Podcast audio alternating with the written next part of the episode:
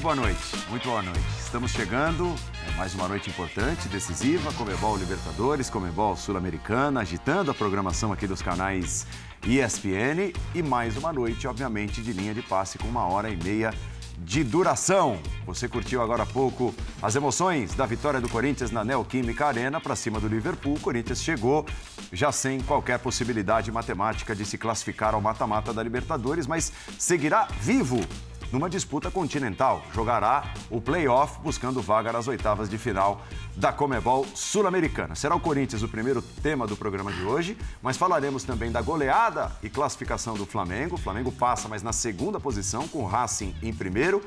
Qual o impacto disso? O Flamengo no pote 2. Será que haverá? Bruno Henrique, uma ótima notícia para essa noite. Voltou a ser titular depois de um ano, né? Depois das lesões tinha voltado a jogar, mas titular mesmo hoje, depois de praticamente um ano, o Bruno Henrique, ídolo da torcida do Mengão. Classificação colorada com o primeiro tempo avassalador para cima do Independiente Medellín. O Internacional se classifica e na primeira posição e traz o bolso, o nacional tradicional, na segunda posição do seu grupo. Enfim, tem bastante coisa para a gente comentar no Linha de Passe que começa nesse instante com Pedro Ivo Almeida, com Vitor Birner, com Geode, com Breiler Pires, com o fã de esportes, Pedro. Participando da nossa hashtag, eu não vou conseguir falar assim. Mas tava hashtag bem, linha de passe, não, deixa eu explicar pro fã de esporte. Hum. Eu falei que era pra participar da hashtag linha de passe, Vitor Birner debochou da minha chamada. Não debochei, eu achei que tava Paulo ótimo. Paulo Andrade debochou mais ainda me chamando agora, mas você participa eu da nossa hashtag. Qual é a hashtag? Então, primeira coisa, boa noite ah, a você, Pedro Ivo, ao Paulo Andrade, ao Jean, ao Breler, aos fãs e fãs do esporte. Hashtag linha de passe. Isso, mandem mensagem para Vitor Birne. Gostei. Sempre presente no Gostei. Twitter. Bela, bela parceria dos dois. Já com as imagens, o Corinthians com uma escalação alternativa, o técnico Vanderlei Luxemburgo colocando em campo muitos jovens. Ainda assim, né, Breler? Corinthians sobrou contra o Liverpool para garantir pelo menos a terceira posição e a chance de continuar vivo na Sul-Americana. Sobrou e sobrou muito, Paulo. Boa noite para você, para os companheiros, fãs de esportes. Corinthians que até surpreende pelo desentrosamento dessa equipe, uma equipe até reforçada com Fausto Vera, com Juliano, uma boa armação, boa saída de bola, mas chamou atenção a energia, a rotação que jovens jogadores deram, principalmente Wesley pelo lado esquerdo, o Adson, que foi um grande destaque, muito bem na tomada de decisão. O Adson é sempre muito criticado por ter velocidade, por ser um jogador insinuante, mas no último passe, na hora da finalização, pecar. E hoje acertou a maioria é, dos passes, a maioria das finalizações, muito bem no um contra um, assim como Wesley. A gente está vendo sempre na velocidade, sempre com contundência. E foi um Corinthians envolvente, um Corinthians que até aliviou os protestos, aquela aura de insatisfação na Neoquímica Arena, os torcedores é, bravos com a diretoria, bravos com a situação do time, mas a atuação fez com que a atmosfera mudasse, o torcedor passasse a apoiar. Então, de fato, esse expressinho corintiano, de certa forma, deixou uma marca positiva, não só pela vitória, mas por mostrar que alguns desses jogadores podem ganhar mais minutos com o Vanderlei, podem ter mais oportunidades no time principal é, ao vivo, daqui a pouco, a entrevista coletiva do técnico Vanderlei Luxemburgo, que fez essa opção citada pelo Breiler, Jean Oddi. Uhum. E o que te parece essa opção?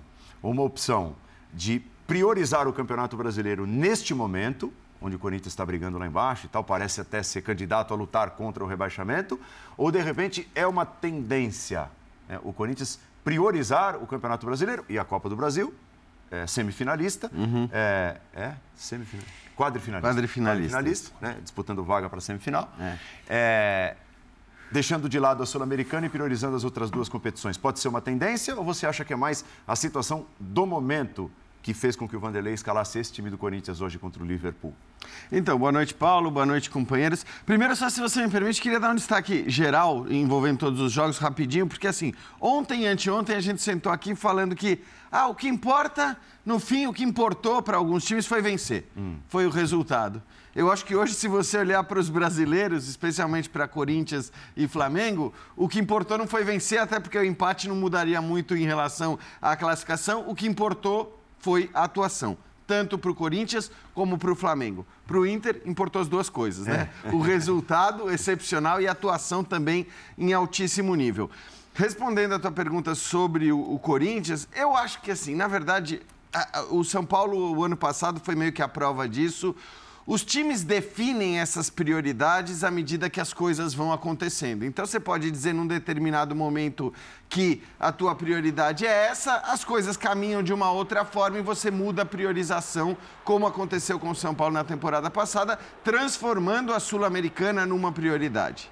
O que eu entendo é que a decisão do Vanderlei Luxemburgo hoje foi muito mais nesse primeiro sentido que você citou foi dizendo: olha, infelizmente eh, não dá para priorizar tudo, o Corinthians não tem elenco para três campeonatos e nós vamos, se for necessário, abrir mão da Copa Sul-Americana. Não foi necessário abrir mão da Copa Sul-Americana porque o Corinthians não apenas venceu, como venceu com folga, como venceu jogando bem, como venceu merecidamente e vai continuar na competição. É, daí é, a transformar essa decisão de hoje numa tendência para o futuro eu acho muito difícil, Paulo. Hum. Vamos supor, sabe, o Corinthians se, se destaca, se desgruda ali da parte de baixo da tabela no Campeonato Brasileiro, é, passa a ter uma possibilidade de título maior na Copa Sul-Americana, porque ela será certamente maior do que a possibilidade de título na Copa do Brasil, que também existe, mas é mais complicada pelo nível dos times que, que continuam jogando essa, essa competição. Então eu acho que tudo pode mudar. Eu acho que na próxima fase já o Corinthians de repente vai encarar e acredito até que vai ser assim. Duvido que o time que entre em campo na Copa Sul-Americana na próxima partida, na, né, num confronto de mata-mata, seja um time parecido com esse, embora, evidentemente, a atuação desse time o credencie para jogar outras vezes, ou pelo menos, como disse o Breiler, credencie alguns jogadores para estarem mais presentes dentro de campo. Tudo bem, Vitor Birner? Tudo bem, Paulo? Mais uma vez, uma boa noite a todos, aos fãs e às fãs do esporte. Boa noite. É, esse jogo, para mim, ele deixa algumas perguntas. É, primeiro, o Corinthians agora, como um clube que vai disputar a Copa Sul-Americana, entra nessa competição com a maior folha de pagamento entre todas as equipes da Copa Sul-Americana. É? Né? Sim, não tem nenhuma folha de pagamento superior. Segundo o que eu li das brasileiras, as maiores folhas de pagamento são em primeiro do Flamengo, segundo a do Palmeiras. É maior que a do São Paulo e maior que o Botafogo, é, Fortaleza. E eu vi que, eu vi que algumas, algumas matérias, Corinthians e Atlético, uma estava um pouco à frente da outra, não sei qual é, mas certamente é, é a maior folha de pagamento da Copa Sul-Americana. E se você for olhar a quantidade de jogadores individualmente que podem desequilibrar jogos, quando a gente fala em termos de nomes, também é o time que tem mais jogadores que podem desequilibrar jogos na Copa Sul-Americana. Na Copa do Brasil não é assim e no Campeonato Brasileiro não é assim. Porém, esses jogadores que desequilibram não atuaram hoje.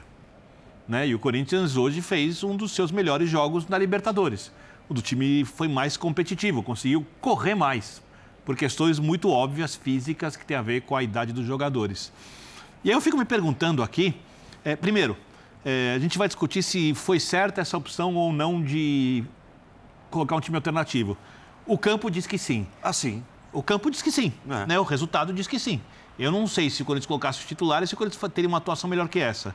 Mas esse time tem que jogar qual campeonato? Se esse time for realmente mais capaz de competir, não tecnicamente superior, uh, ao time que vem jogando no Campeonato Brasileiro, jogando muito mal rodada após rodada, um time lento, que não apresenta quase nada de futebol. É preciso mesclar o time? O Luxemburgo está no caminho certo? Esse jogo só gera dúvidas. Porque ganhar do Liverpool em casa, dentro do que é obrigação no futebol, é quase uma obrigação. Dentro do que a gente pode dizer como uma obrigação, não gosto muito de usar essa palavra obrigação, às vezes uso e hoje acho que era quase uma obrigação. O Corinthians conseguiu um bom resultado dentro de casa. O Corinthians tem que tratar a Sul-Americana como terceiro torneio? Porque a Sul-Americana vale vaga para a Libertadores. A Sul-Americana é um torneio que dá prestígio internacional, um prestígio que o campeão da Copa do Brasil não terá. A Copa do Brasil dá mais dinheiro, é maior dentro do país do que é na América do Sul. Mas na visão continental, o título da Sul-Americana, não como da Libertadores, muito menos, mas engrandece o clube. Sempre é citado, tal clube é o campeão da Sul-Americana, está entrando na Libertadores, a imprensa argentina cita, chilena, uruguaia, etc. E o que o Corinthians tem que fazer de agora em diante? Porque esse jogo deixa muitas dúvidas. O Corinthians vai priorizar não cair no Campeonato Brasileiro? O elenco, com a terceira, com a quarta maior folha de pagamento, é para isso? É. É, precisa aqui, disso? Precisa disso. É, é o técnico certo? Porque se o Luxemburgo, com um time que, em tese, é o menos importante, o pior, consegue jogar mais com o melhor, ele está no bom caminho? São tantas as dúvidas que esse jogo deixa E eu acho que vale a pena o debate, porque eu não tenho, honestamente, certeza sobre mais nada. É, só uma coisa rapidinho, porque eu acho que a, a, a, resposta à sua pergunta em relação ao Campeonato Brasileiro, ela vai ser dada nas próximas rodadas, de acordo com os resultados que o Corinthians tiver no Brasileiro. Perfeito, porque... mas qual tem que ser essa resposta? Essa é a minha dúvida. Não, eu acho que a resposta é se afastar daquele, daquela jornada da confusão. Com qual formação? É, não, é, aí... Com um time mais parecido com esse? Ah, não, não, não, isso, outro time. isso não vai acontecer. Não, ele não vai mudar drasticamente. É claro. Ó, esse acho... agora se tornou com titular. Com o Roger Guedes é. e com mais uns três é, jogadores. Ele vai pensar ali é. um outro. Né? Até porque, pelo vai que você mesmo falou, também não dá para dar esse peso absurdo para uma vitória sobre o Liverpool dentro de casa. Sim. Então, assim,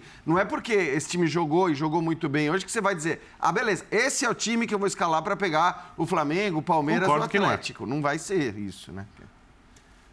Pedrão, tudo bem, Paulo? Boa noite Parabéns pelo desempenho, pela hashtag. Grande abertura. Antes era só o Bini, agora é o Bini com o PA, você viu? Não, mas é. Um abraço ao, sincero. Você não gostou da Bini, abertura? Paulo, Jean, Fã de Esporte com a gente. É, eu acho que a gente sai desse jogo com muitas perguntas, como o Biner disse, como o Biner pontuou. Ele não acha que vai ser esse time, não acha que agora embalou, esse time tem que jogar, achamos a formação, não acha. Agora, esse jogo também nos traz algumas respostas. Respostas que os jovens foram muito mais dignos, respeitaram muito mais ao torcedor que estava lá protestando, a história do clube, entenderam muito mais, independentemente de fase de tabela, o que é um comportamento quando você entra em campo para vestir a camisa do Corinthians, do que muita gente que ganhou pelo que os jovens fizeram, mas não porque talvez tivesse um compromisso tão grande de ganhar. Porque quando você escala esse time para esse jogo e tem uma vaga em jogo, tem uma competição a ser jogada, Copa Sul-Americana não é essa coisa do em detrimento para focar em outra coisa, que outra coisa que você não verbaliza. Queria até entender essa explicação. Então, a resposta é que esses jovens explicaram muito mais para quem tentou diminuir esse jogo dentro do Corinthians.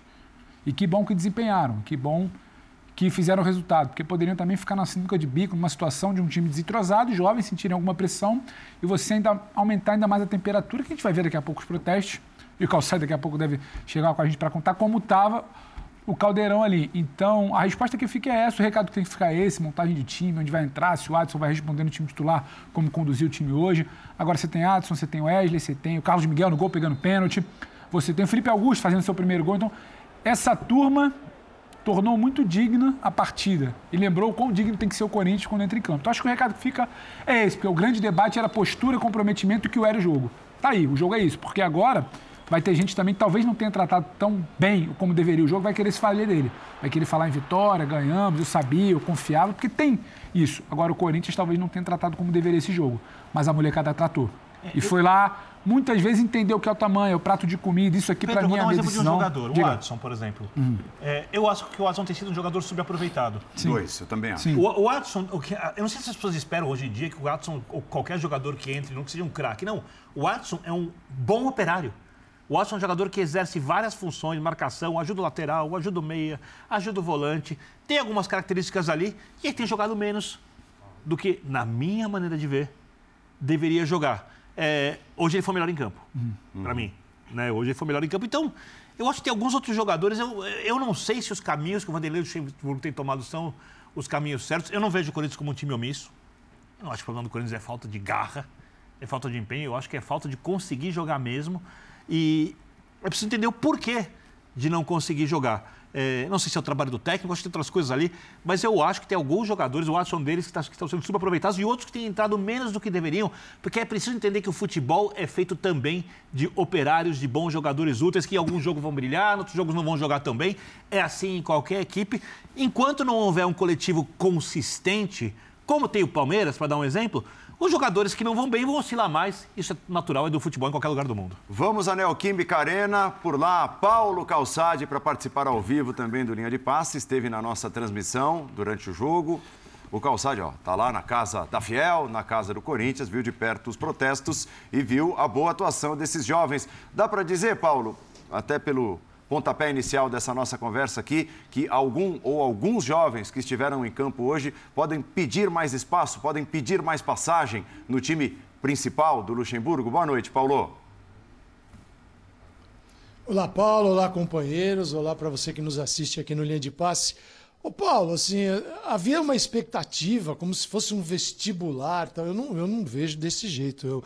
Para mim, o Corinthians é, assumiu que a sua situação é extremamente perigosa no Campeonato Brasileiro e, mesmo colocando em risco alguns milhões de reais, veio com um time com muitos garotos. Foi isso que o Corinthians fez hoje. O Corinthians, ao vencer este jogo, coloca na conta 800 mil dólares mais uma renda de uma partida no mata-mata. Então o Corinthians coloca muito dinheiro na conta. E a gente sabe o que o Corinthians é capaz de fazer e como por que ele precisa de tanto dinheiro. O Birner falou em folha de pagamento, é um referencial importante, mas eu lembro, o Luan está dentro dela. O Luan. Alguém viu o Luan em campo? Quanto tempo o Luan não aparece? Então, assim, é o Corinthians, ele é uma sucessão de malfeitos. Né? É, é a coisa é muito amadora. Então ele tem uma folha gigante com um rendimento mínimo e colocou os moleques para jogar. Os garotos vieram hoje para campo e alguns foram bem. Mas daí você dizer, olha, agora o Corinthians é esse aqui. Aí é um negócio muito juvenil, né? Que não, não cabe. O, o Liverpool me surpreendeu. Eu esperava um mínimo. Eu não vou aqui diminuir o adversário do Corinthians, para explicar o Corinthians. Mas foi um adversário inexistente no primeiro tempo. Por exemplo, puxando pela memória de vocês e pelo fã de esportes, quais foram as jogadas pelo alto da defesa corintiana que o Liverpool exigiu? Nada. Né? O Liverpool simplesmente veio para especular, chegou a ter 25% só de posse de bola no primeiro tempo, tentando pegar uma bola e, quem sabe, fazer alguma coisa, um gol, um erro do Corinthians. Então me surpreendeu um adversário que precisava vencer e parecia que ele estava louco para se livrar da Sul-Americana. Esse é um ponto. Agora voltamos ao Corinthians. É, eu acho que traz um clima legal, mostrou uma equipe que tinha e gerava profundidade em alguns momentos, que tinha passe, que tinha movimento, que usava o Adson pela direita, o Wesley pela esquerda, mas o Wesley é um menino que precisa de muito desenvolvimento. O acabamento das jogadas, que ele dá às jogadas, ainda é deficiente. O que, que é isso? É aquele passe para dentro da área, é o corte, então ele pode melhorar muito, mas a gente está falando de garotos de 17, 18, 19 anos. Então, o Corinthians tem é, uma boa perspectiva, mas o time principal do Corinthians ainda a gente sabe quem é. E o perigo, viu, Birner? E meus colegas, é o Zenit passar aqui e levar todo mundo amanhã, viu? Então o corintiano está preocupado, porque é assim que tem funcionado, né?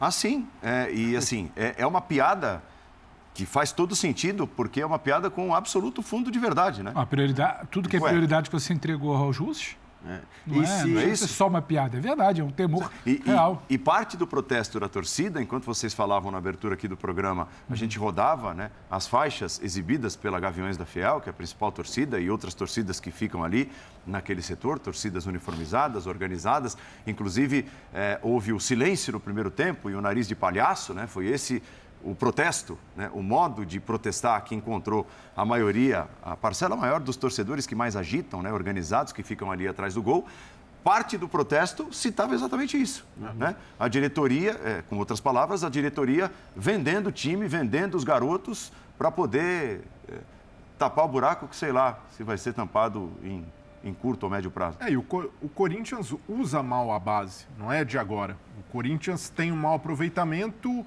é, em transição de jogadores, em acomodar esses caras no time principal, em criar um ambiente propício para isso. Geralmente é uma transição por necessidade, geralmente é uma transição afobada para fazer caixa. Então isso tem acontecido com o Corinthians e esse saldão para o Zenit acabou saindo muito barato para o time russo. Torcedor corintiano, olha, o Pedro saindo por 9 milhões de euros dá para buscar, dá para valorizar. Se, se, o garoto que já mostrou que tem talento, que pode evoluir, se ele fica um ano no time principal, você consegue já valorizar e, quem sabe, criar né, um, um ambiente também para ter um retorno esportivo. Hoje, o Corinthians, com a base, só visa vender, só visa se desfazer desses jogadores. E eu vejo que é muito pouco para um time do tamanho do Corinthians. Já, nesse ponto, é, a torcida acerta ao protestar, o Corinthians precisa valorizar melhor esses jogadores. E a gente viu hoje um Wesley, é, que é um jogador de 18 anos ainda. O Corinthians tem que olhar para um atleta como esse não só pelo lado financeiro. Tem que olhar, pô, esse garoto pode se desenvolver, ele tem um contra um, mas ainda pode evoluir em passe, em assistência. Então não há essa abordagem na base do Corinthians hoje e, de fato, isso incomoda muito o torcedor corintiano. O próprio Adson muitas vezes foi vítima dessa transição apressada, desse ambiente que não é favorável, é, chega é, não longe de estar pronto no time principal, mas é a solução imediata. E até por isso vai se criando uma expectativa que o cara não pode entregar. O Adson, por exemplo, não é solução para o Corinthians, mas um jogador para ser útil, para eventualmente ser titular, mas por essa super, esse superdimensionamento do papel da base e a necessidade de, e urgência de fazer caixa, o torcedor corintiano acaba é, frustrado pela forma como o Corinthians vende e também aproveita jogadores. O Corinthians tem seríssimos problemas de gestão, e não é de hoje. Quando a gente olha o tamanho da torcida, o mercado, já que as pessoas gostam tanto disso hoje em dia, que a torcida do Corinthians oferece, o Corinthians deveria ter o segundo maior faturamento do país. O Corinthians deveria ser capaz de brigar pelas principais contratações com o Flamengo. Mas o Corinthians faturou no ano passado menos que o Palmeiras. E o Flamengo é. vende muito melhor que o Corinthians vende porque muito não tem melhor... essa urgência. Primeiro, a base do Flamengo é melhor que a do Corinthians. Segundo, é, o Flamengo não tem, como você disse, a urgência de vender jogadores. O Corinthians vende sempre que é possível e é óbvio que o clube que vai contratar, sabendo que o outro time precisa de dinheiro, pode conseguir um negócio melhor. O Corinthians era para ser, repito, o, time, o segundo time que mais fatura. O Corinthians era para ser uma máquina de contratações dentro do futebol brasileiro. Mas o clube é pessimamente gerido. Pessimamente gerido. Essa é a questão. O Corinthians deveria ter uma base que atrai mais que a de outros clubes. Hoje a base mais forte do Brasil é a base do Palmeiras. O Corinthians, por ser um time com mais torcida, onde os jogadores conseguem uma projeção gigantesca, fazendo alguma coisa, onde os jogadores se valorizam demais, com uma certa facilidade. É, e ainda mais tem uma torcida, como todas as outras torcidas, mas uma torcida que adora ter um jogador criado no clube, né, com a história, hoje em dia não tem mais terrão, mas com a cara do terrão no, no Corinthians, jogando no time de cima, o Corinthians deveria ser um time com capacidade de investimento enorme, mas não é. É um time que precisa vender, é um time que tem dificuldade para pagar salário, é um time que investe mal. A gestão do Corinthians é uma das piores que tem. Se a gente for pegar um pacote enorme de anos, eu não estou falando agora, é, que tem no futebol brasileiro. Tá? A gente lembra, por exemplo, de time campeão brasileiro, os jogadores saíram em fim de contrato ou saíram com rescisões de contrato muito pequenas, jogadores que decidiam, tipo o Jadson, né, para dar um exemplo, no final de temporada, acho que de 2015, eu não lembro exatamente qual, mas saíram por valores muito pequenos. Se eu tiver errado na temporada, me desculpe. E isso é uma coisa que precisa ser resolvida.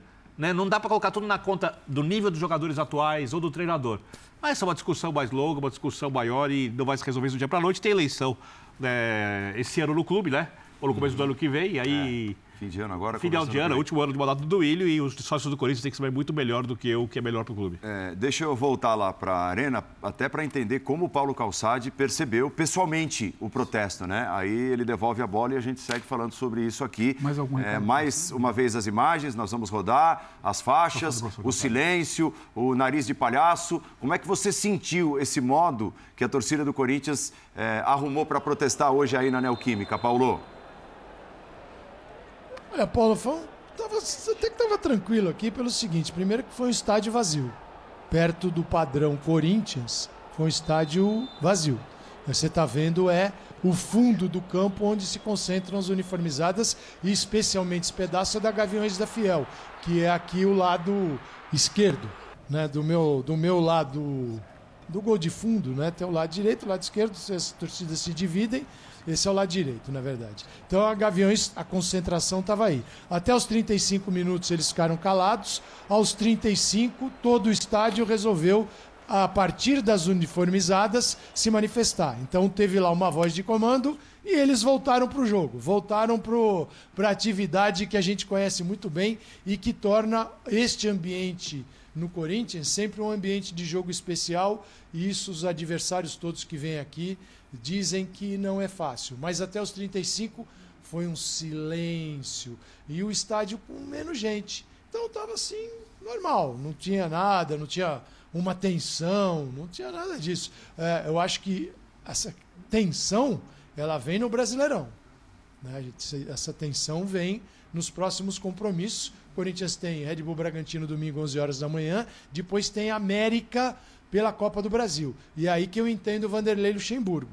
Ele jogou no sábado, falou assim: se eu jogar no sábado, se eu botar o time, mesmo time para jogar na quarta, mesmo time para jogar no domingo, mesmo time na outra quarta, esse time não treina, eu vou começar a levar pancadas. Ele tirou todo o time, todo, para treinar. Então ele treinou forte na segunda, treinou forte na terça, treinou forte na quarta, pode treinar na quinta. Se ele tivesse colocado esse time no jogo, ele teria que ter diminuído os treinamentos na véspera, todo mundo aqui hoje e amanhã seria um dia diferente. Eu entendi perfeitamente, entendi perfeitamente o que fez o Luxemburgo.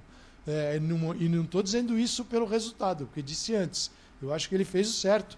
Corinthians, Corinthians demonstra claramente que a água já passou da canela. E admite isso, viu, Paulo?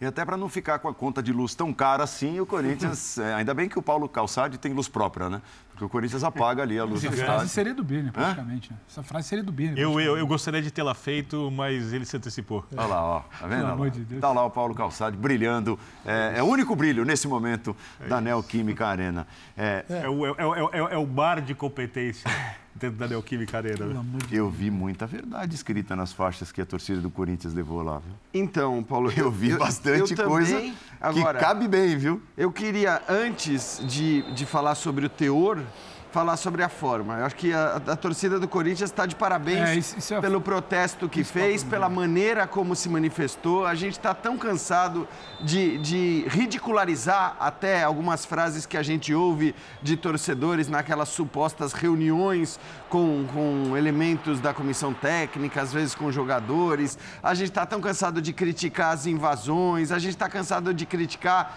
às vezes, é, é, certos posicionamentos que não fazem nenhum sentido, que não ajudam em nada, que não acrescentam nada e, mais do que isso, que não passam mensagens. Porque são protestos que muitas vezes só geram para os torcedores críticas. Hoje, acho que foi outra coisa que a gente viu. Tanto que essas faixas que a gente está vendo agora na televisão, repetidamente, né, o tempo todo, a gente já viu demais, um monte de foto em rede social com as mensagens dos torcedores em relação ao time, em relação à diretoria, as críticas que os torcedores fizeram estão em todos os lugares. Está nas capas dos sites, estão nas redes sociais, está na televisão. Então, assim, não existe maneira melhor de você passar a sua mensagem. Aí tudo bem, a gente pode discutir o teor de algumas. Eu não tenho nenhum elemento para chamar a direção do Corinthians de corrupta e concordo, criminosa. Concordo. Se eu tivesse o elemento para dizer que é corrupta e criminosa, concordo. a gente certamente faria matéria, a gente faria denúncia.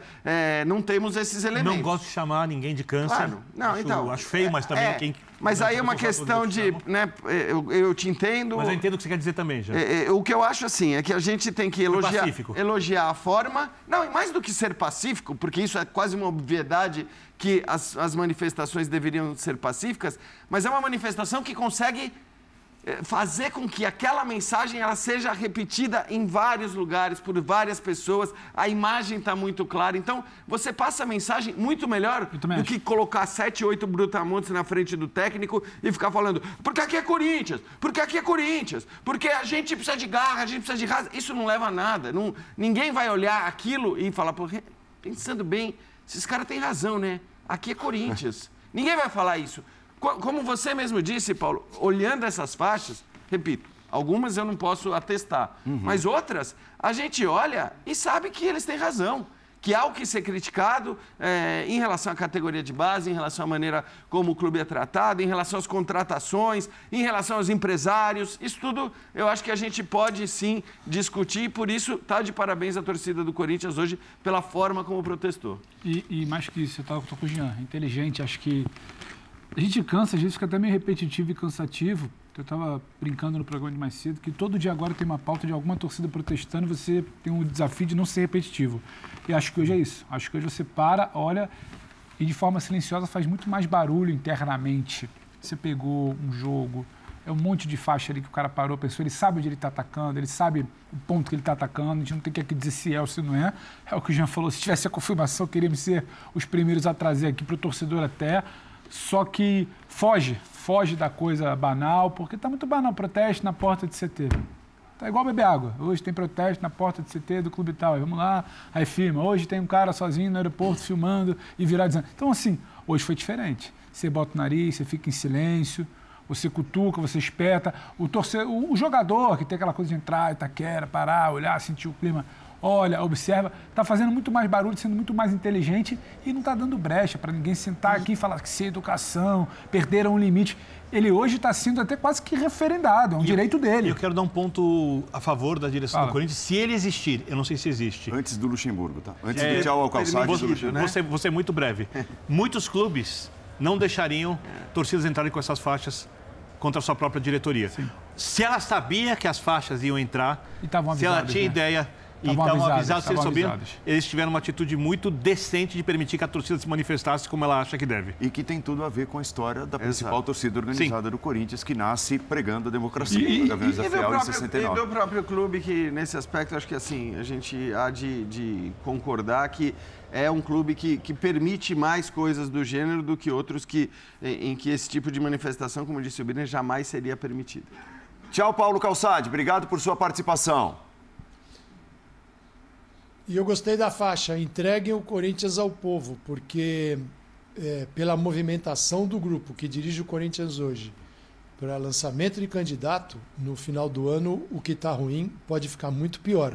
Então, só o povo, talvez, para conseguir salvar o Corinthians. Um abraço. Outro Paulo, do Paulo Calçade para Vanderlei Luxemburgo, entrevista ao vivo dentro do Linha de Passe, falando técnico do Corinthians. Apresentação. Cara, achei do caralho, torcedor do Flamengo. É, fazer os gols. Foram as possibilidades, as oportunidades que nós tivemos. Nós fizemos três, mas tivemos diversas possibilidades. Eu acho que é essa é, número de finalizações, né, são importantes dentro do jogo. Às vezes você tem uma só, não. Tem que estar constantemente passando ali por perto e a bola entra, bate num e entra, meio que, que faz parte, né? E é bom que você tenha é, bastante no jogo 90 minutos, você cria bastantes possibilidades para você poder realmente sair com uma vitória, como esses meninos fizeram hoje.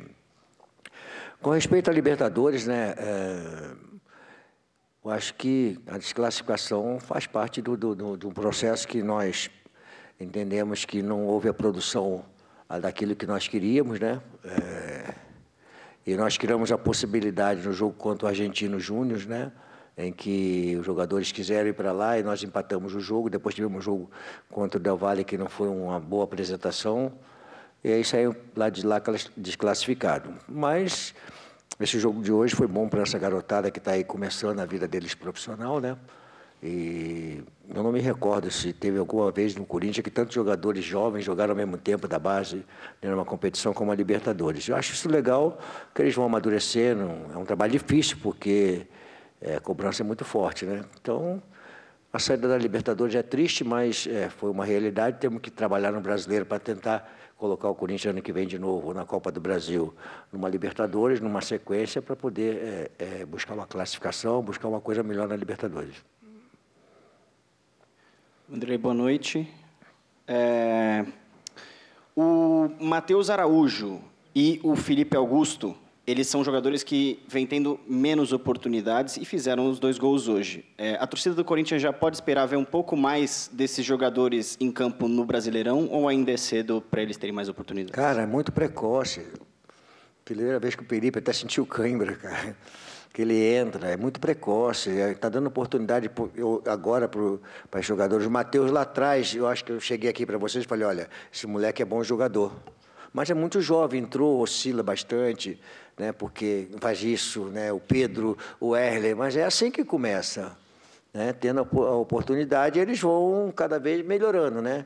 Então, o Matheus já tinha entrado bem no jogo lá contra o Atlético Paranaense, que nós colocamos ele no, no que eu coloquei no segundo tempo, ele para jogar, e já entrou bem, buscando o jogo, criando as possibilidades, ele tem potencial. Agora, só a sequência que vai determinar a vida dele. Eu acho que é muito precoce num jogo analisar, ó, fulano está pronto para o jogo de domingo, outro está pronto para o jogo de domingo. É uma coisa meio assim de momento, né?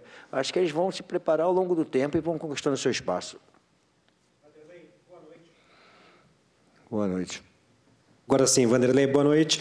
É, você, a gente acompanha você ao longo da carreira. Você sempre falou muito sobre a característica do jogador brasileiro, de ser um jogador de drible, que você tem que dar liberdade para o cara atacar, para o cara ir para cima do adversário, não podar muito o jogador com algumas táticas que prendam o jogador e tal. E hoje a gente viu o Corinthians com essa formação, com o Wesley, com o Felipe Augusto, com o Adson, depois o Pedro quando entrou também, com essa leveza, driblando, indo para cima, construindo as jogadas.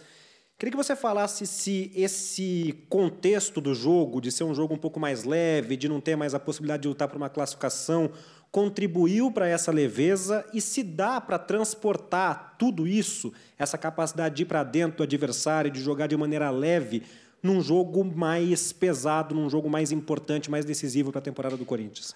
Bom, é, se você, é que a gente não abre todo o treinamento, mas convidar assim para ir lá no treinamento. Né? O mais incentivo essa molecada é da drible. Cara, é drible porque o drible desequilibra qualquer tipo de, de, eh, esquema tático. Essa foi a grande característica do Brasil quando ganhou os campeonatos mundiais. O drible. Eles tinham a tática e nós tínhamos o drible. Hoje nós temos a tática e estamos perdendo o drible. Então nós temos que continuar incentivando esses moleques a dar drible, a quebrar linha com drible, né? só com passe. Tem um passe, eles quebraram até bastante linha hoje com passe, mas é drible. Então a gente faz isso constantemente, né? E, e incentiva isso é, para que eles possam fazer no treinamento, quando eles estão bem treinados, né, como nós estamos incentivados e treinando bastante, eles estão evoluindo, eles vão chegar dentro do campo e vão fazer isso. Se você incentivar, na palestra que eu fiz hoje para ele, eu falei, o termo que eu usei é o seguinte, é responsabilidade com irresponsabilidade. Não, teve, não achei o termo irresponsável, falei, se divirtam.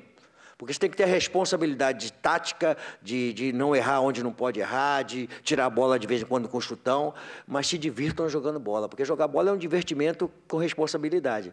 E às vezes você vê um dois toques, véspera de jogo que antigamente, esses jogadores faziam coisas maravilhosas no dois toques. Nós fazíamos, chegava a responsabilidade para dentro do campo, tolhia eles de poder fazer. Não, cria responsabilidade, mas seja indolente, seja irresponsável, entre para poder criar situações e envolver os adversários.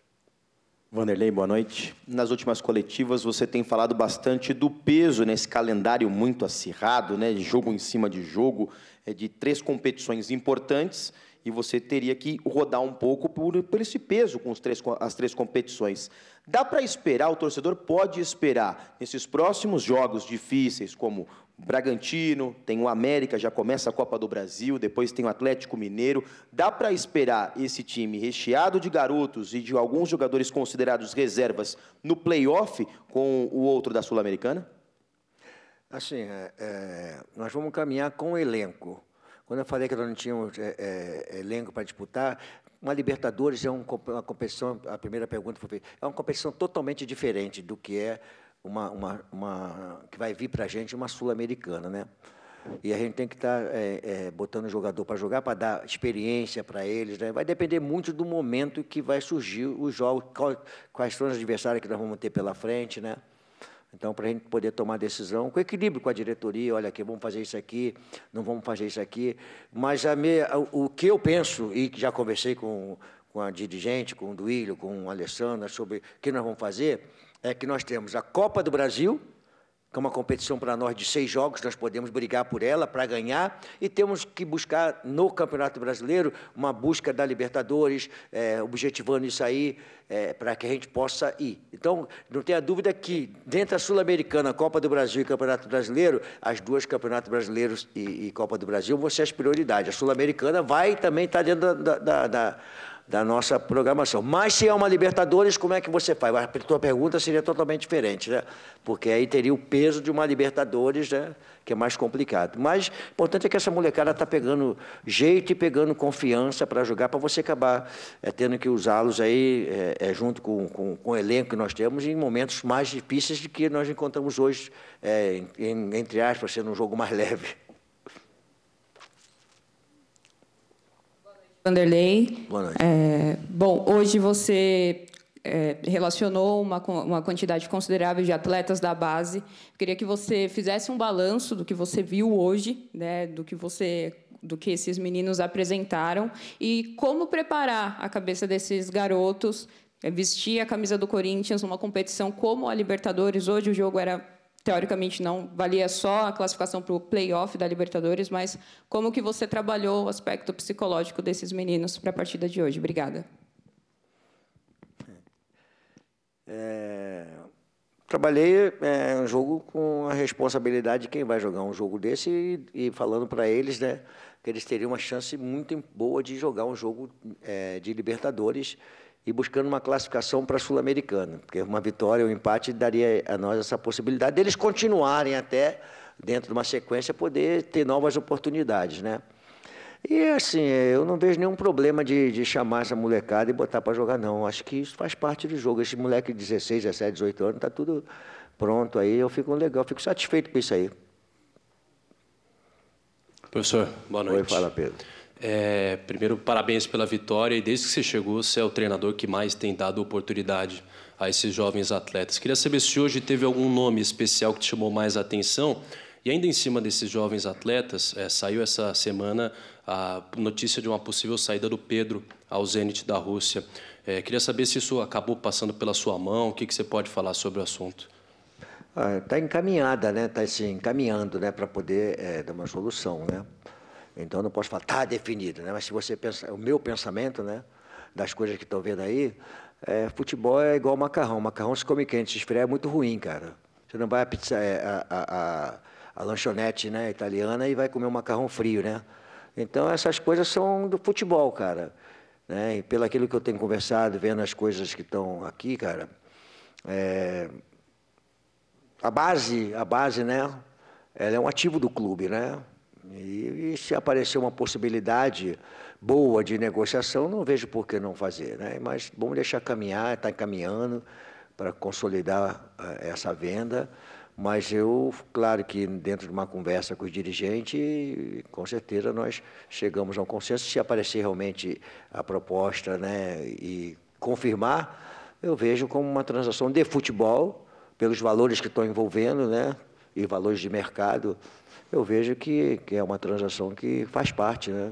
E até é bom porque é um moleque que estava aí, todo mundo fala, mas de repente você tem a possibilidade de vender o moleque, e, e, isso é negócio. O futebol é um negócio que precisa de fazer caixa, uma série de coisas que, que fazem parte do, do, do, do, negócio. Eu acho, eu acho, eu particularmente, esquece com Corinthians, eu acho particularmente que o ativo do clube está muito nas categorias de base. Isso é muito importante. Você bota a molecada para jogar. Essa molecada que jogou hoje aqui, antes do jogo era um valor. Com certeza hoje, depois do jogo, sendo observado por uma porção de pessoas do futebol, empresários de futebol, caramba, viu fulano, viu Beltrano, viu Ciclano, essa molecada começando a jogar, é o ativo do clube. É um, dois ativos. E eu acho um dos ativos importantes. Luxa, boa noite. É, dentre tantos atletas da base que estrearam hoje, Teve também um jogador que já é um pouco mais veterano, mas que é uma novidade para a torcida, porque não jogava desde o ano passado, que é o Rafael Ramos. Eu queria que você fizesse uma avaliação da partida do Rafael Ramos. E para o Matheus, eu gostaria de perguntar qual a importância para você, que está começando agora, fez hoje apenas seu segundo gol como profissional, a importância de ter uma figura tão vencedora e experiente no futebol como o Luxemburgo para te auxiliar. Obrigado. Eu respondo ele primeiro. O que você quer? Eu? Sim, senhor. É... Nós já ouvimos bastante coisa então, né? Da entrevista do Vanderlei Luxemburgo, temos outros temas pela frente, mas até para terminar né, esse primeiro tema do Linha de Passe, que é o Corinthians, o protesto, a escolha, as escolhas do Luxemburgo, nós temos uma imagem bem legal, né? Que é o reflexo disso que está sendo elogiado exatamente hoje. Os garotos do Corinthians foram até os torcedores e foram para o abraço, literalmente. Foram ali para as fotos, para os abraços. Olha lá. Ah, é lógico, tem familiares ali né, deles, mas tem torcedores do Corinthians. E, e, assim, é uma fagulha daquilo que espera o torcedor corintiano, essa ligação que o torcedor do Corinthians, você que falou, né? Sempre teve com a base e com os garotos criados é, eu, em suas categorias de eu, base. Eu acho, por exemplo, isso é muito bom porque eu, e não é, não quero ser piegas nem quero que soe como algo hipócrita, mas é preciso que se desenvolva uma relação mais saudável com o futebol. É, futebol é um troço muito bom, desde que você consiga ter uma relação saudável. Eu posso falar porque muito, muito tempo atrás eu já não tive uma relação tão saudável assim com o futebol, assim, posso falar por mim, por mim, tá? Então, acho que com o tempo você pode ter uma relação mais saudável, você pode fazer críticas, você pode ser tão torcedor quanto você é, você pode gostar tanto quanto você gosta, sem que isso precise descambar em sentimentos ruins. Futebol é uma fábrica de emoções, de tristezas, de alegrias, às vezes de raiva, às vezes até de uma certa soberba quando seu time está ganhando. Mas a maneira como você coloca isso para fora é a grande questão, porque com o futebol a gente também pode aprender coisas. Eu acho que quando a torcida abraça os jogadores que precisam subir na carreira, que têm dificuldades, no momento complicado do time, a torcida ela te, mostra uma relação muito saudável com o jogo, com que é a instituição e com a coisa mais sagrada que tem. E isso é mais sagrado que dinheiro, que cota de televisão, que patrocínio, que faturamento, que é a camisa do clube a camisa que existe desde o dia em que o clube foi fundado, nem que ela tenha sido um pouco modificada, não tem nada mais sagrado que a camisa do clube. Eu acho que quando você abraça um jogador da base ou qualquer jogador que respeita o seu clube de verdade, independentemente do resultado que ele seja capaz de produzir, você está tendo a melhor relação possível com o futebol. O Flamengo está nas oitavas de final da Comebol Libertadores, derrotou em casa hoje, goleando o Alcas. A galera fez a festa, foi uma noite espetacular para o Bruno Henrique. Jorge Sampaoli concedeu entrevista coletiva, ao lado dele Bruno Henrique, um dos destaques dessa noite quente de quarta-feira e classificação rubro-negra, e a gente começa o assunto mostrando exatamente um pouco daquilo que eles, que eles disseram. É, foram longos meses de recuperação e essa tatuagem, Deus me deu ela para mostrar o quanto eu suportei várias coisas durante essa recuperação e desde lá do Santos, né, quando eu machuquei o olho, muita gente falava que o Bruno Henrique estava cego, o Bruno Henrique não ia enxergar mais e novamente uma lesão séria e falaram que o Bruno Henrique não ia voltar a jogar em alto nível, é, ter a velocidade que eu tive antes, Jogo passado é, eu bati 35 em velocidade. Em 2019 eu bati 38. Então essa tatuagem foi veio no, no momento certo, na hora certa, de, de suportar é, tudo aquilo que eu já passei na minha vida. Como eu falei, é, foi Deus que me colocou aqui, foi Deus que abriu essa porta para mim. Então só agradecer é a oportunidade de estar voltando novamente a jogar y ayuda a equipe. Eh, con respecto a lo que você preguntó, eh, falaba antes con Bruno que para mí este juego fue un juego que él marcó la diferencia que él normalmente marcaba cuando yo vi a él en 2019. Entonces, el retorno de él para Otimi es muy importante, primero porque es una referencia para Otimi, y segundo porque tiene una, una gran capacidad para, para generar situaciones y, y, goles. Así que nosotros esperábamos este retorno y paulatinamente se está dando, así que esperemos que seguir insistiendo para que para llegar a, a, a la mejor versión de Bruno. Bruno, eh, Sampaoli, um forte abraço, parabéns aí pela classificação do Flamengo. São Paulo, queria que você fizesse uma análise é, do segundo lugar do Flamengo, que isso pode impactar em termos de sorteio, de adversário. E Bruno, é, nós tivemos essa semana é, um episódio do companheiro Mauro César que trouxe a informação de que na parada da data FIFA, é, vocês jogadores não queriam treinar tanto e que alguns torceram seus narizes diante da intenção do técnico de marcar mais atividade. Queria que você é, tivesse a oportunidade de falar a respeito dessa situação também. Boa noite. Acho que esse episódio que aconteceu durante a semana é lamentável, né? É, o Mauro César tem que tomar cuidado em que fala a gente somos funcionário do clube, estamos ali para fazer o que o clube determina, o que o São Paulo determina. E uma fala que ele colocou durante a semana, tem que tomar cuidado. A gente somos pai de família, é, somos trabalhadores, estamos no melhor clube do país. A gente tem o privilégio de estar vestindo essa camisa.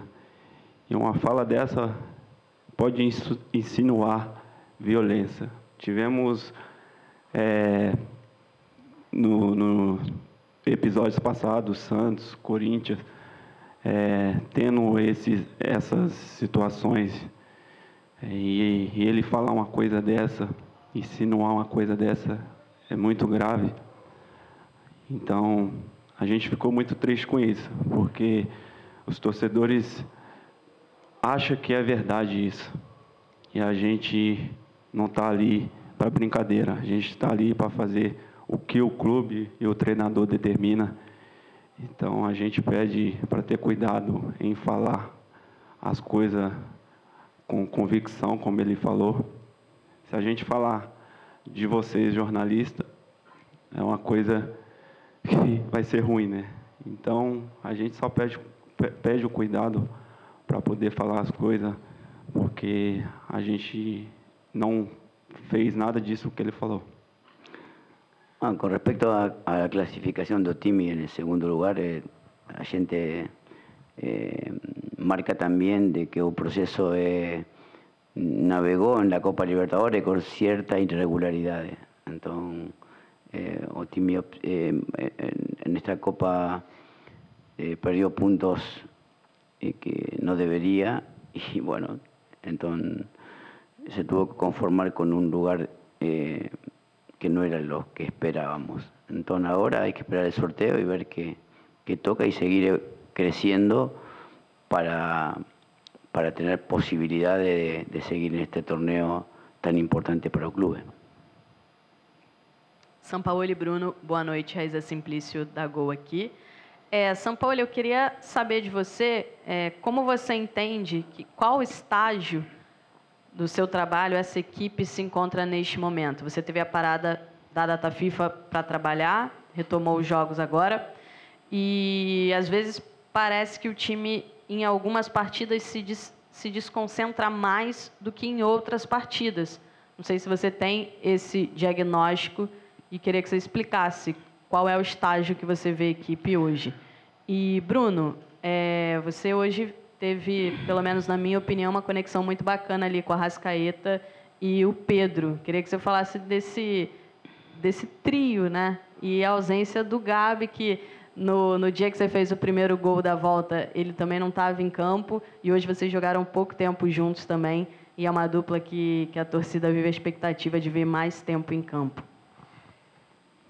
Olha, não só a Rasca, mas o Everton, Vitor Hugo, Jess, todos os jogadores ali de meio campo para frente tem uma conexão muito boa, né? São Paulo sempre pede para mim atacar a profundidade. E o Arrascaeta, com a visão que ele tem, com o passe que ele tem, ele consegue me achar sempre na jogada. E, e hoje, mais uma vez, colocou sempre a, a bola no espaço. E eu, ele e o Pedro. E a gente teve um, um momento no jogo ali de muito, muito bom. E assim com outros jogadores também, a gente tem essa conexão, né? O Flamengo é um time muito grande e é uma dor de cabeça para o Sampoli. Ele coloca o Pedro, coloca o Gabi, todos estão ali prontos para poder é, fazer o, o, que ele pede, fazer, é, desempenhar um bom futebol, um bom papel. Então, acho que está todo mundo de parabéns pela, pela entrega.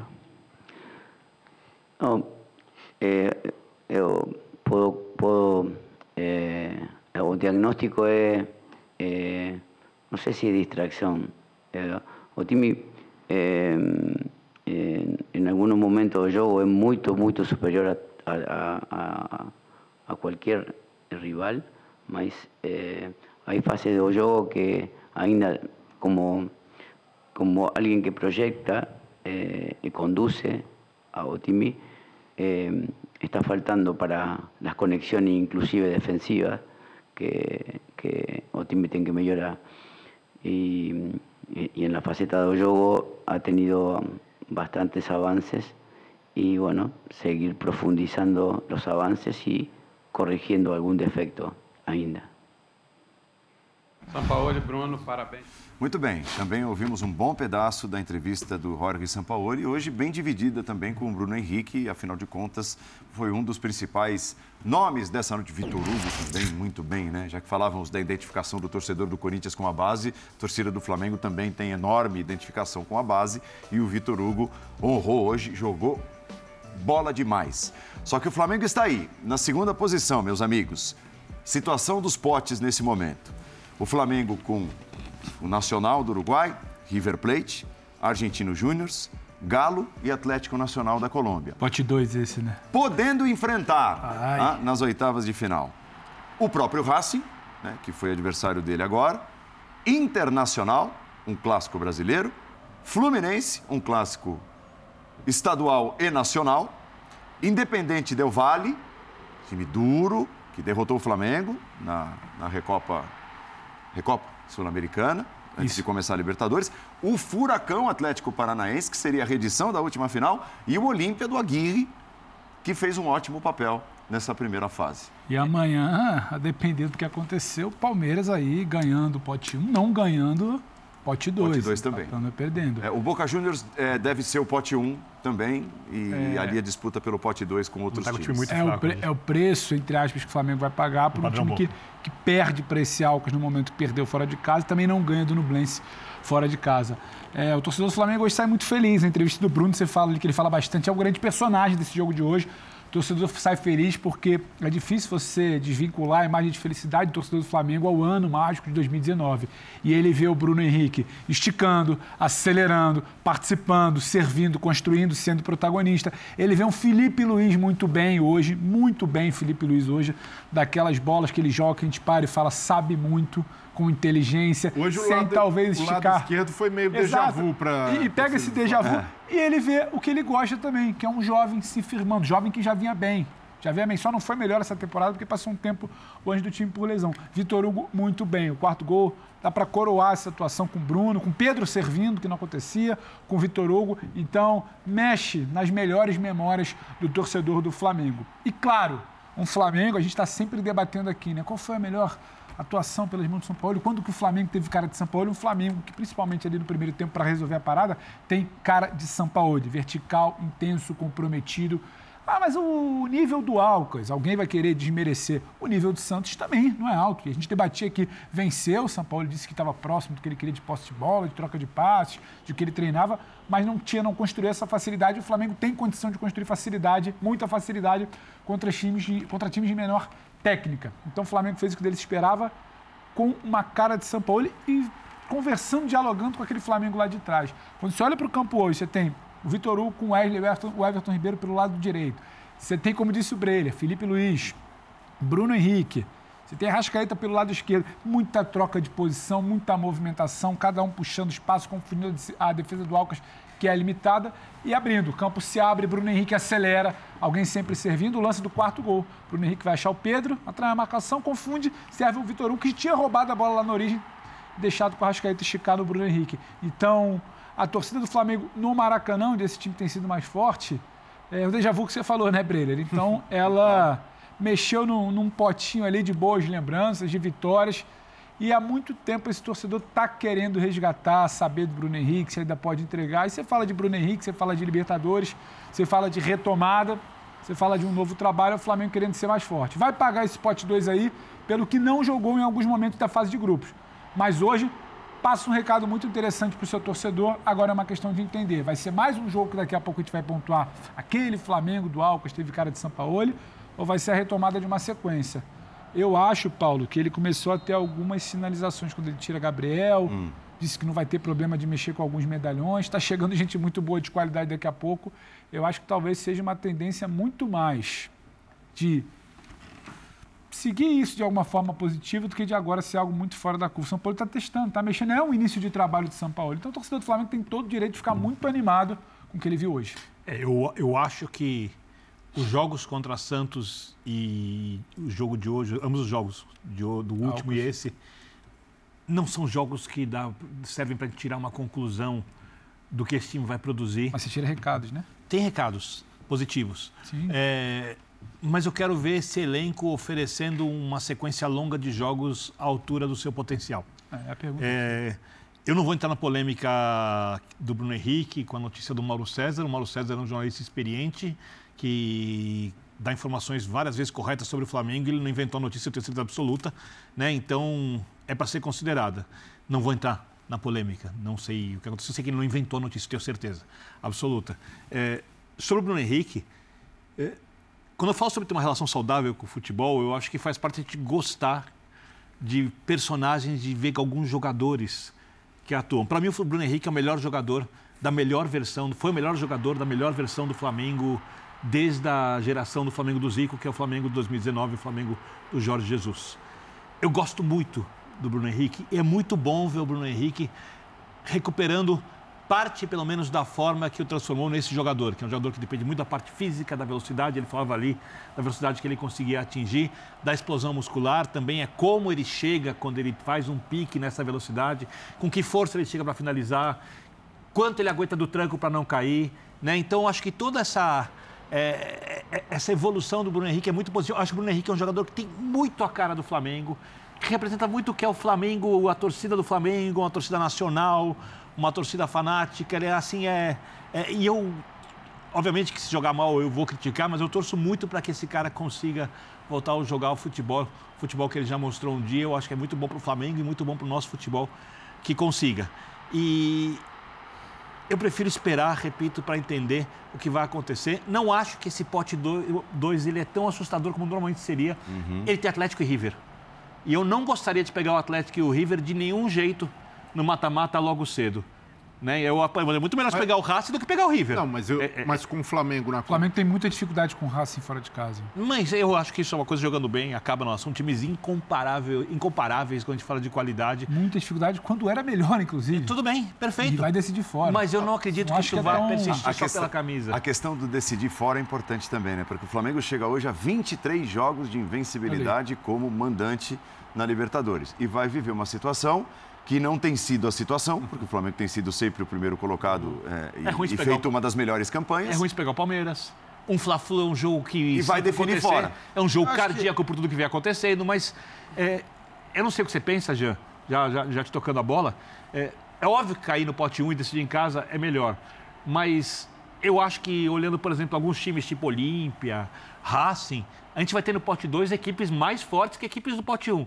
Então, tem que esperar o sorteio para entender se isso foi uma coisa ruim ou não. É óbvio que o segundo lugar num grupo como esses é um fracasso para o time que tem um elenco como esse, que devia ter terminado em primeiro lugar nessa fase já. É, eu tenho a impressão assim que, claro, vai, considerando que o Palmeiras vá para o pote 1, vence o Bolívar amanhã, vai é para o pote 1 né?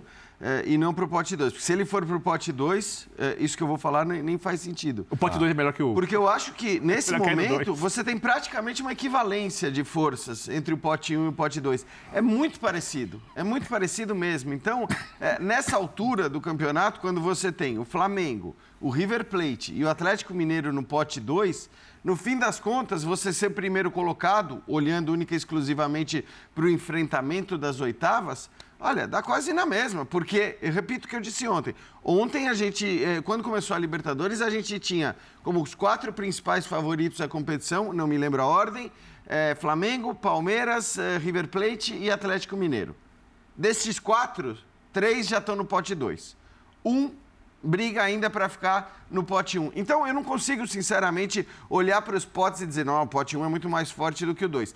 A diferença, de fato, e para muita gente essa é uma vantagem subjetiva, eu não acho que seja subjetiva, e aliás existem até estudos que comprovam que, mesmo quando você tem a definição do mando do segundo jogo por sorteio e não por critério técnico, é, em geral, quem decide em casa leva uma vantagem. Tá. Tô falando, quando é por sorteio, porque claro que quando é por critério técnico, teoricamente, o melhor time tem mais chance de passar. Então, eu acho que no fim das contas, ficar no pote 1 hoje significa muito mais uma vantagem de decidir em casa do que uma vantagem de poder pegar um adversário mais fraco nas oitavas de final. isso também faz com que o importante do confronto seja muito aquilo que eu sempre digo que é importante no confronto, no, no sorteio do mata-mata: o caminho.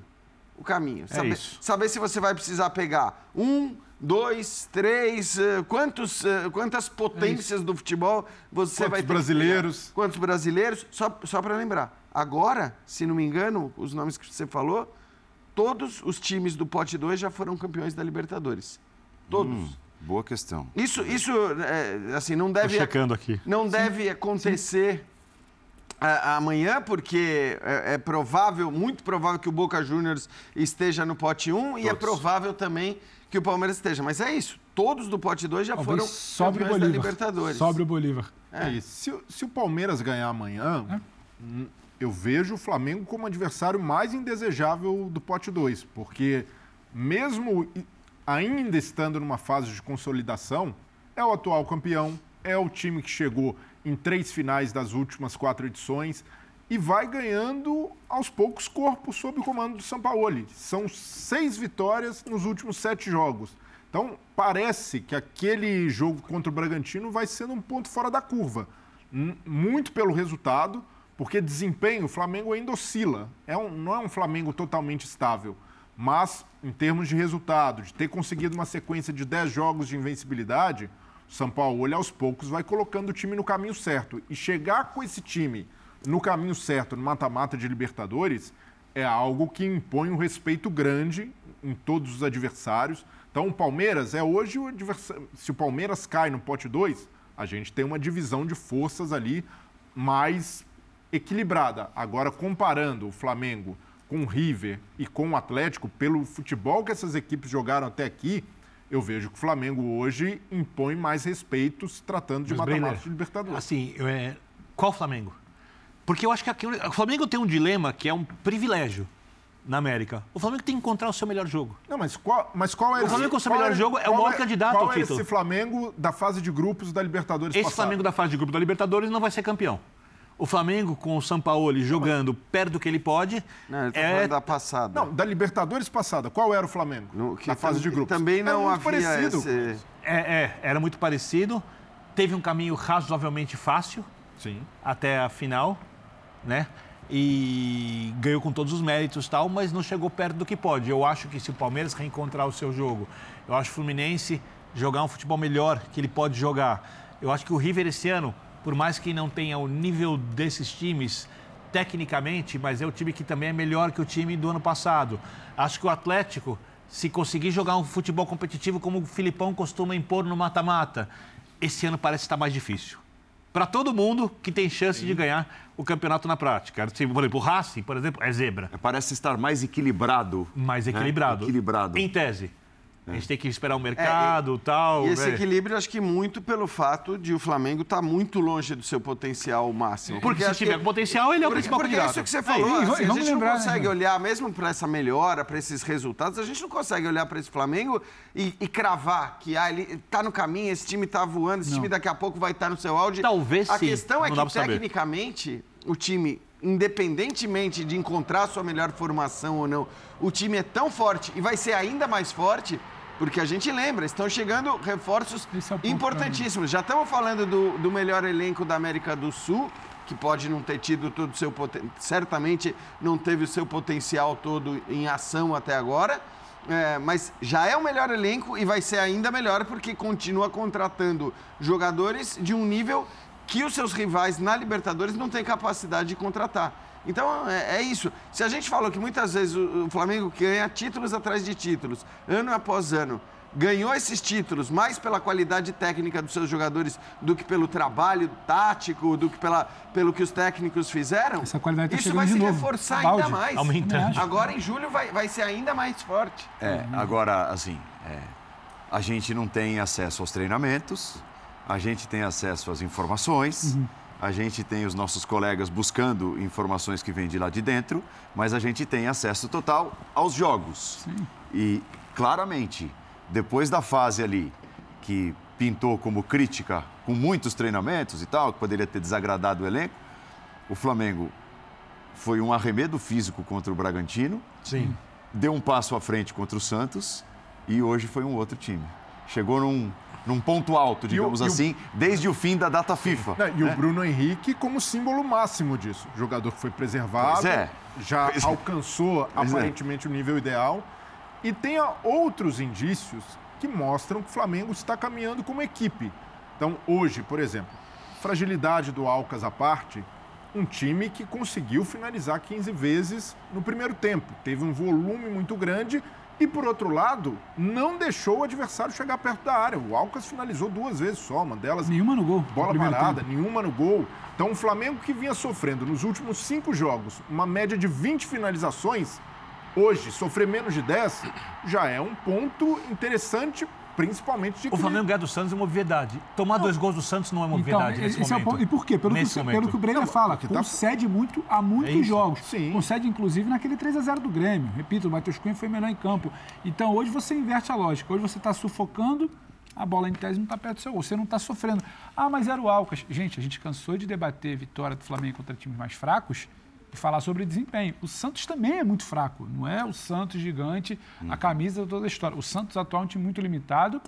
O Flamengo pega um Santos remendado, sem treinador, em crise, por, é, porta fechada, ninguém sabe o que, que vai esse ser. Esse Flamengo tomou um amasso do Cruzeiro no segundo e, tempo no Maracanã. E esse, e, Quase perdeu exatamente. o jogo. Então, assim, então, eu vejo sim, estou com o Paulo. Tem uma. Não dá para responder se esse vai ser o Flamengo do mata-mata. O mata-mata começa daqui a cinco semanas. Até por um pedido dos clubes, né? Partida de. O que é muito bom para o Flamengo. dois e três. Tem janela. Tem tempo. Tem janelas, informações de janela para o torcedor do Flamengo parecem ser muito boas. Você tem tempo, você tem um trabalho que, se você não sabe se é o jogo do Alcos ou se é o jogo do Santos, ele está te dando algum indicativo de que não vai ser o jogo que você perdia para o Alcas fora de casa. Já é uma evolução. Você tinha sequência de resultado antes da parada da data FIFA você tinha questionamento sobre questão sobre o ponto físico na semana passada. Hoje você tem um time que o Bruno Henrique acelerou, o Vitor Hugo roubou a bola do Arrascaeta e chegou para fazer o gol. Então, você tem indicativos, que é o que o Jean falou. Se antes ganhava, já no argumento do ah, porque tem bons valores individuais, se engrenar no coletivo, não interessa o pote 2. Não interessa porque você vai fazer o é resultado é em casa, sim. você vai se Azar defender. E o Flamengo provou ser isso. E a gente também aprendeu que a fase de grupos é um campeonato e o mata-mata cinco é semanas é outro. depois é outro tem toda campeonato. Tem toda a razão. E acho que é complicado se olhar 4 a 0 e falar, não, mas é porque o Flamengo esse eu, eu ficaria preocupado se o Flamengo ganha de 1 a 0 remendado aquele jogo, aquela tiriça, aquela nhaca, depois de um jogo contra o Santos, depois do atropelo do Red Bull Bragantino, se virar e falar, tem, tem algo físico acontecendo para além do questionamento.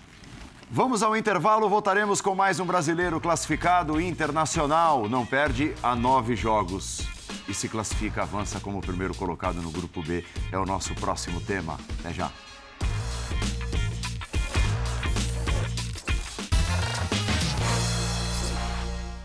É, a gente vem fazendo todo dia uma, uma preparação melhor e o atleta, ao estar preparado melhor, as outras coisas também são melhores. A tomada de decisão é melhor, o gesto técnico passa a ser melhor, a gente sabe o nosso nível, sabe aonde estava também e felizmente soubemos por que não estávamos. Porque saber fazer a leitura disso foi fundamental para a gente começar a melhorar, começar a retomar. E é isso que a gente está fazendo agora. Não é só nesse jogo. Esse jogo era importantíssimo para coroar a nossa retomada. Mas já é uma retomada de nove jogos, né? com, com sete vitórias e dois empates. E num jogo decisivo, dentro da nossa casa, a gente não podia deixar escapar. E foi isso que a equipe fez. Ela está melhor preparada e conseguiu responder melhor.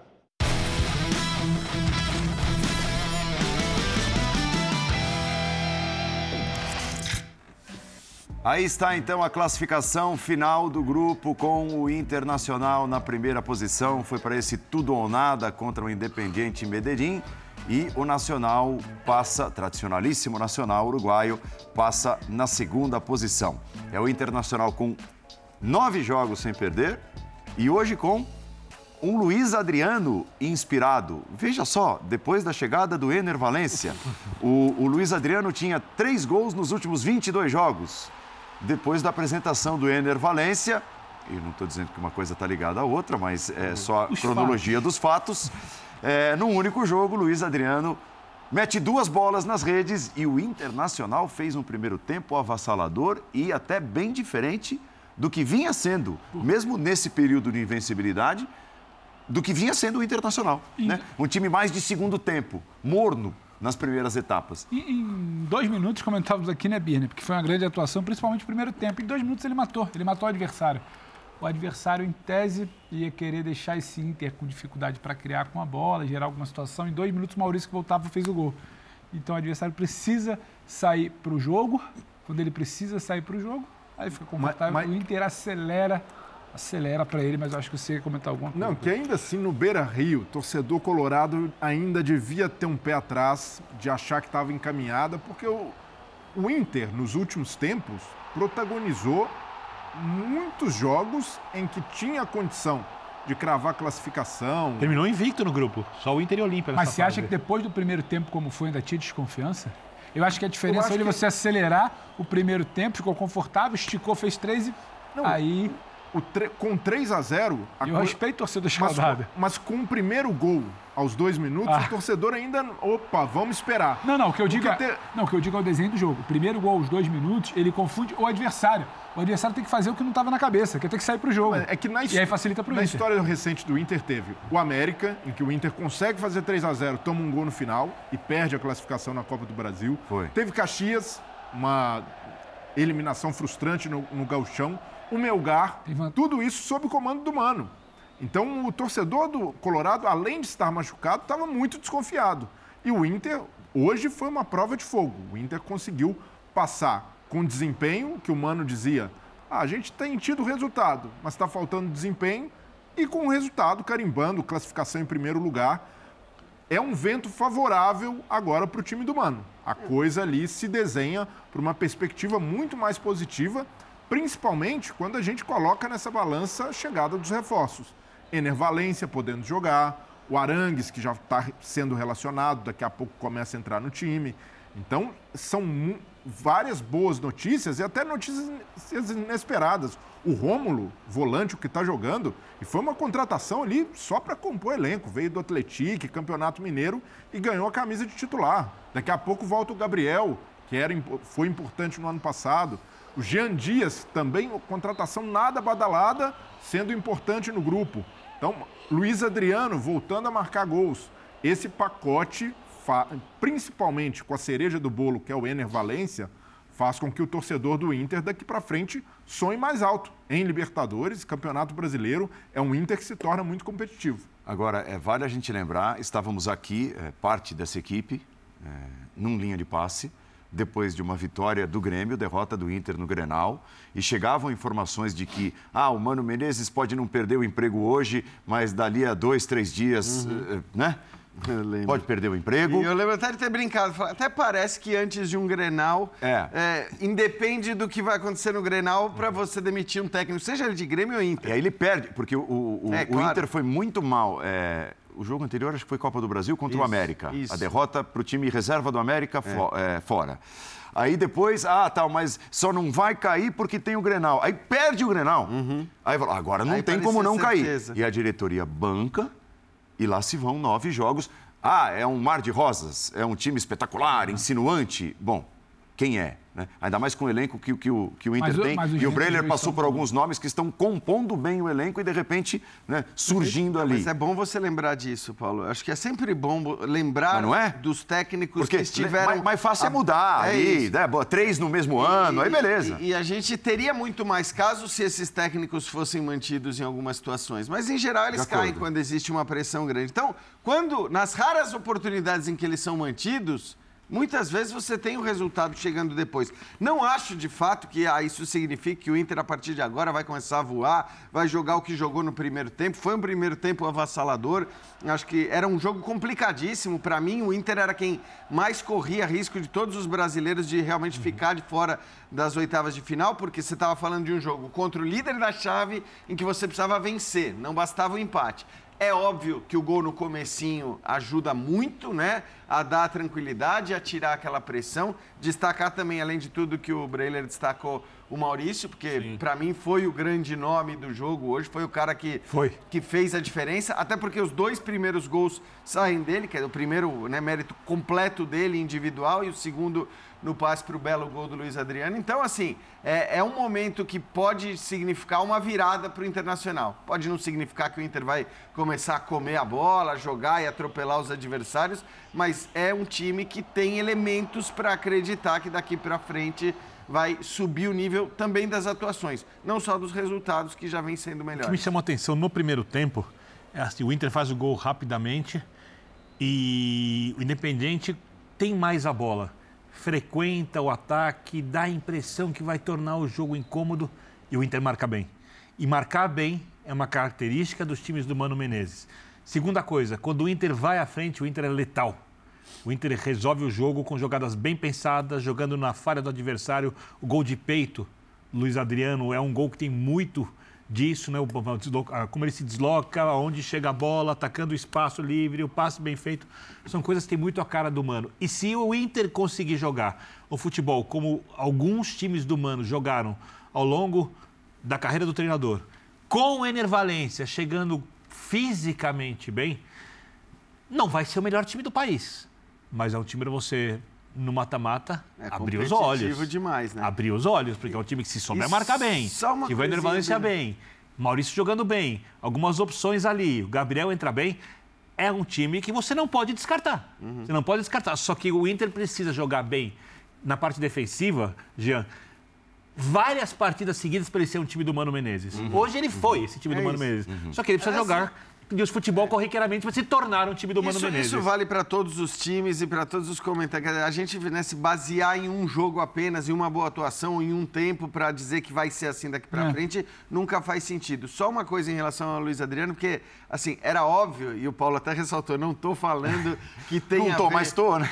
Então, mas porque eu acho, cara, que... Se, o que aconteceu, ó. Se você olhar para o que foi... Então, mas não porque assim, não é que o Luiz Adriano estivesse jogando bem, ele não estava jogando bem, ele não vinha fazendo boas partidas, é, participava pouco dos jogos, inclusive, mas teve vários lances assim. em que é, é, lances parecidos com esses daí, menos este, que é um lance especial, é, acho que é uma, é uma, é uma visão do jogador, é, você tem que ter uma capacidade de lance. entender o muito jogo, bem. você tem que ter uma qualidade especial para fazer isso. Mas no segundo gol, é, o segundo gol dele, eu acho que é interessante porque assim, a gente viu vários lances, apesar dele não estar jogando bem, em que a bola, nesse, num lance como esse, raspava na perna do zagueiro. Isso, isso. O, o, goleiro chegava ali por um centímetro, conseguia Ele tirar a bola, ou batia na trave e saía. Então, assim, são aquelas coisas que o futebol, tudo bem, determina que a bola vai entrar duas vezes, e aí, evidentemente, a relação com a chegada do Ener Valência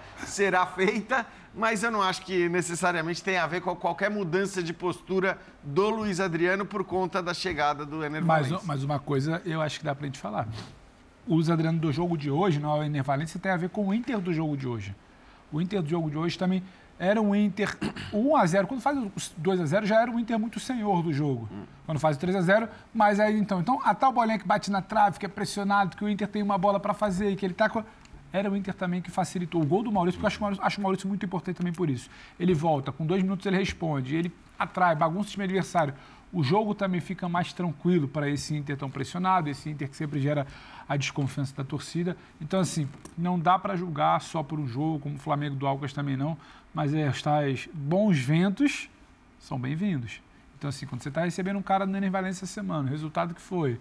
O Inter estava no limiar, perdeu, tá fora, ganhou a primeira. Então, tipo assim, sabe, 3 a 0 tem, tem, tem coisa para levar. E aí, não sei se é virada de chave, a gente não vai poder afirmar, mas o Maurício está ali, para os pontos que você cita, o Maurício está ali, é, e... a defesa sustenta, e... O Luiz Adriano faz gol, o Ener Valência está chegando, então dá para olhar com um pouco mais. E o Alan Patrick de... é muito bom jogador, foi uma partida boa, né? mas ele é muito bom ah, jogador, é, pode jogar mais. É, muito é bom a jogador. notícia que não muda, né, no Inter. É, e nessa daí, chegada do Ener Valência aumenta a concorrência. O Luiz Adriano, eu acredito que ele nem enxerga o Ener Valência como concorrente, porque ele, se, se ele for concorrer ali, é complicado. É. Ele enxerga que pode jogar com o Ener.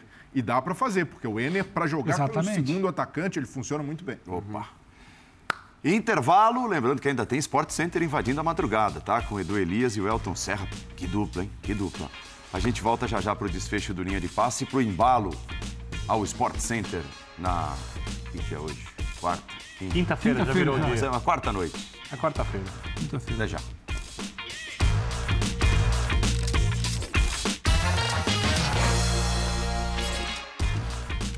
Voltamos para é, deixarmos o convite já, né? Se fosse o Dorival, voltamos para que possamos, entendamos e convidamos fã de esportes para acompanhar às 11 da noite nessa quinta-feira, logo depois de exclusivo Palmeiras e Bolívar aqui na ESPN, uma nova edição do Linha de Passe. Pedrão, Breilerson, é pra... Valeu. É a matéria inesquecível do Breilerson. Breilerson. Não, melhor não lembrar. É a melhor, é a melhor matéria da história da placar. Ah, procurem. Placar. Breilerson. A essa hora da madrugada, lembrar do Breilerson? Putz, é, é, é, é inacreditavelmente absurda a matéria. Eu desejo que o professor Calçade tenha feito um bom retorno para casa. Sempre gosto do professor Calçade de seguir bem. Saúde e paz a ele, saúde e paz a todos. Que tenham uma ótima quinta-feira mais acrescentar.